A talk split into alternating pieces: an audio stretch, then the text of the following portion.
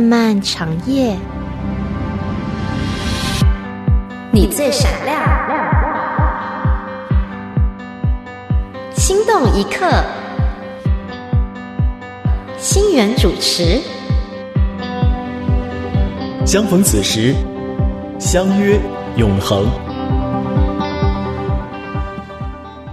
亲爱的朋友，你好，我是星源，欢迎收听今天良友电台的心动一刻节目。今天呢，是我们真爱世界的单元时间。那么在今天的节目当中呢，真儿老师将会为我们访问一对夫妇，我们听一听神如何在他们的生命和婚姻当中成为祝福。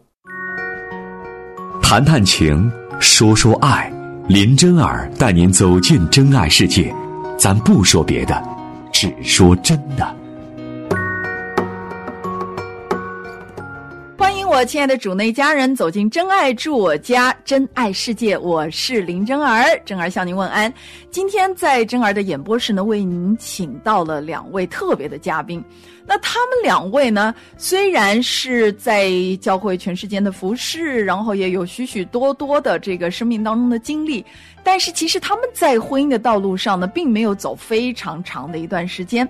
为什么正儿要把他们请来呢？因为他们两位呢，各自在结婚之前都是大龄剩男和大龄剩女。不过这个剩并不是剩下来的剩，而是圣洁的圣，是得胜的胜。那今天呢，非常感恩的为大家请到了 Hamel 弟兄和 Florence 姐妹。听众朋友，大家好，我是 Florence。各位听众朋友，大家好，我是 Hamil。你们二位。信主多久了？我是二零零三年信主的。那 Florence 零七年，零七年信主，那也是十五十六年的时间了。那你们各自单身的这个阶段，你们是怎么度过的呀？确实是不容易。我在信主之前，其实年龄也不小了哈，嗯，但是现在看起来还是很年轻。到了二十五岁，父母着急了。嗯，父母着急，但过了三十岁吧，就基本上他们就不急了，他们就急不来了，急不来了，对吧？这个到了教会才发现，哎，周围都是不容易呀。而且好不容易有个弟兄哈，人家都结婚了的，对，年龄相仿的，人家都结婚结婚了，拖儿带女的。那当时你有没有一种失落感呢？有没有一种突然之间觉得说，哦，其实信主以后，好像可选择的范围更小了？一定是有的。而且那个时候我就突然想，哎，我信主。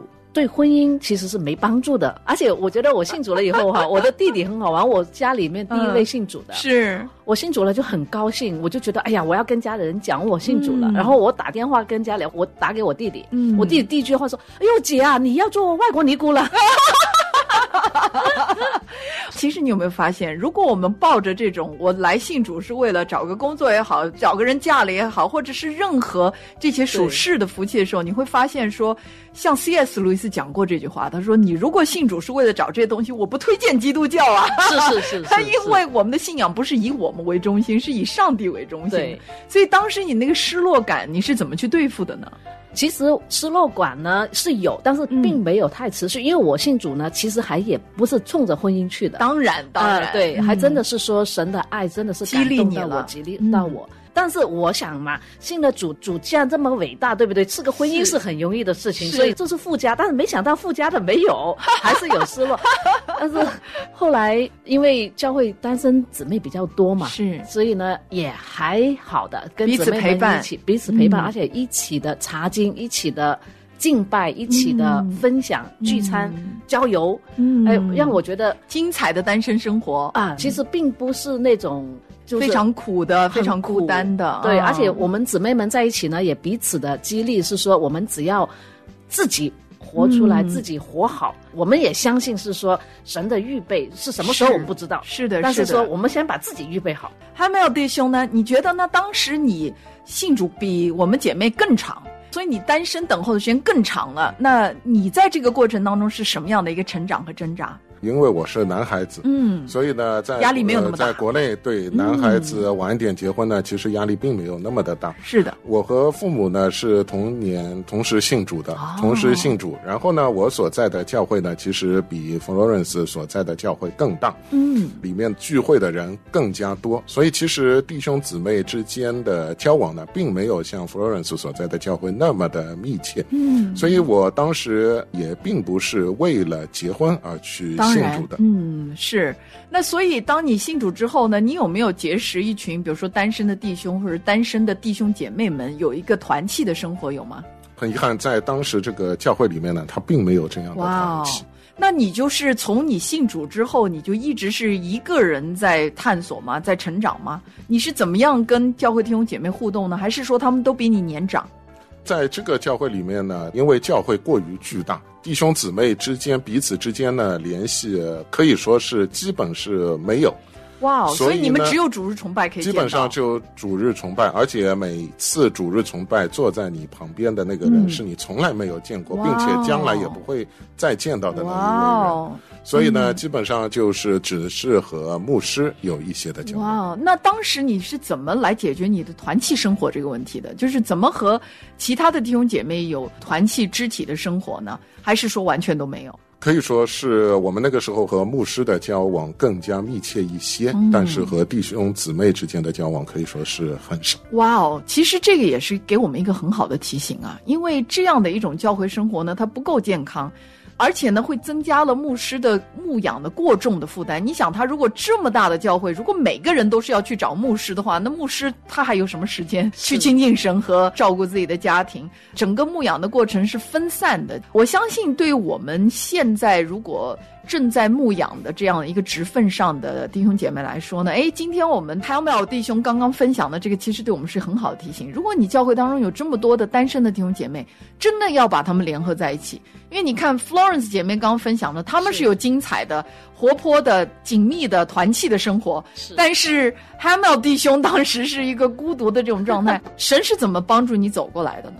那个时候，神就告诉我，他会为我预备最好的，让我不要着急，就是让我慢慢的等待神给我预备最好的那个时间。嗯其实那个时候呢，我也在寻找一些心仪的那个女友等等，嗯也和有一些女孩子呢也会有过一些交往。但是呢，因为我来自国内的大都市，嗯，所以呢，当时那些女孩子呢，她们所追求的其实并不是神。她们所追求的更是一些世界上的物质、金钱、嗯住房、汽车等等这一系列是的是是，哇哦！可不可以分享一下？就是我先听听那个 Hamel 弟兄的分享，待会儿再问 Florence 姐妹。我想要知道，当时你们择偶的时候有没有一个单子，有没有个条件到神的面前去祷告，说主啊，什么东西是我最看重、最重要的？然后请你为我预备。因为刚刚 Hamel 弟兄提到一个，就是我相信神会给我预备最好的。那什么东西对你来说是最好的，是不可或缺的？什么东西是可有可无的？当时你在追求这些女孩子，然后与她们有过一些交往的过程当中，是什么让你感觉到说她们并不是最好的？可不可以分享你的标准？其实一开始我给自己是列出有一个清单，是当中第一条呢是要爱主、爱神、单纯嗯爱神的单姐妹纯爱神。然后之后呢，还有一些不免的世俗啊，比如说长得漂亮啦，是肯定啊，等等等等，我不认为这是世俗的，这是人之常情嘛，对吧？等等这一些。嗯，但是呢，随着时间的推移呢，和一些姊妹呃不一定是姊妹了，和一些女孩子异交往交往之后呢，其实发现爱主的很少。嗯，于是呢，就自己退而求其次，退而求其次呢，就把标准降低，至少他不反对我信主就好了。哇哦，那你觉得当时你这个标准降低是讨神喜悦的吗？当时你觉得为什么退到这一个地步呢？就是因为长久的等候没有得到的时候。对的，嗯，你觉得最后虽然成就的是最好最好的，神仍然很多的怜悯，可是当时你心里有平安吗？其实当时心里并没有特别的平安，嗯只是觉得一直等待下去也不是一个头。然后呢，周围的有一些长辈呢也会劝导，哎，那干嘛一定要把这个事情放在第一位呢？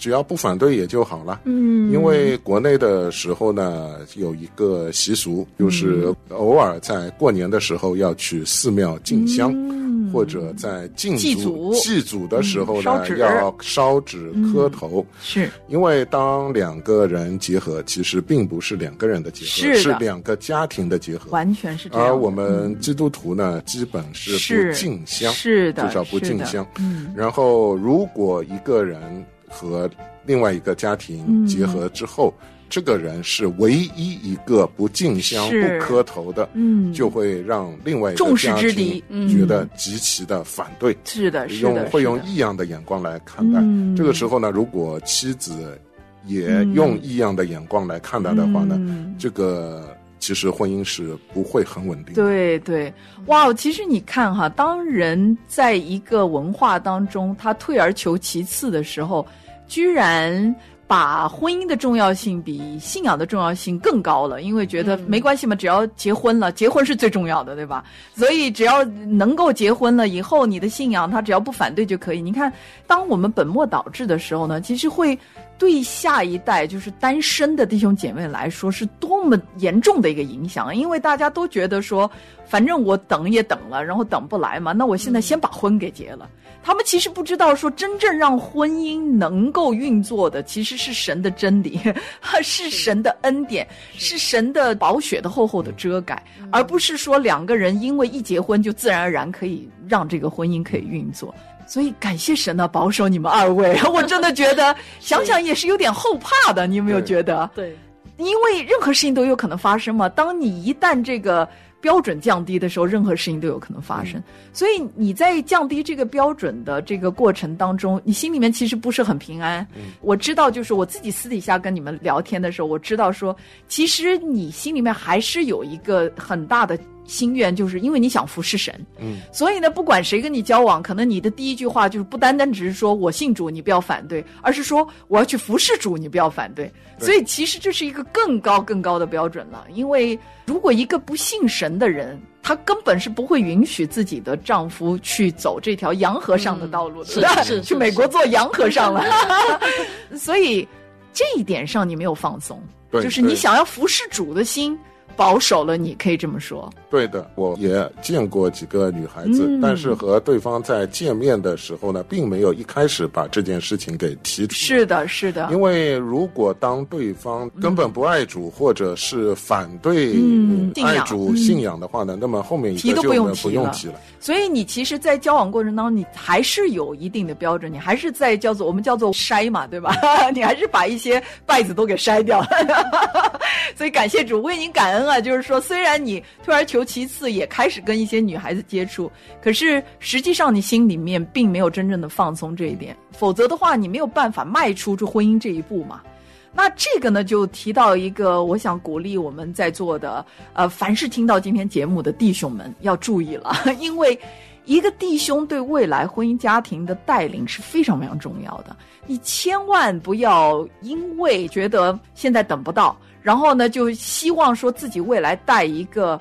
不信或者是信的不清不楚的一个姐妹，你认为你有能力把她带信，你认为你有能力让她受你的影响会更爱主，那你就太觉得自以为是了。因为真正改变人心的是神。如果你自己都不能够坚持你自己认为对的东西，那你怎么有这个力量和见证可以去带领人？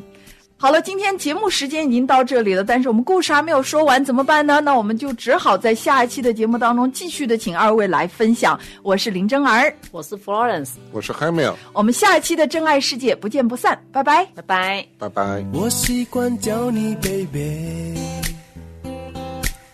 我习惯抱你入睡，早晨只要睁开眼，就见你在我身边。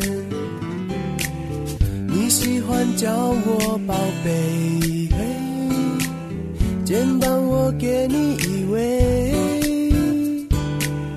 我要擦干你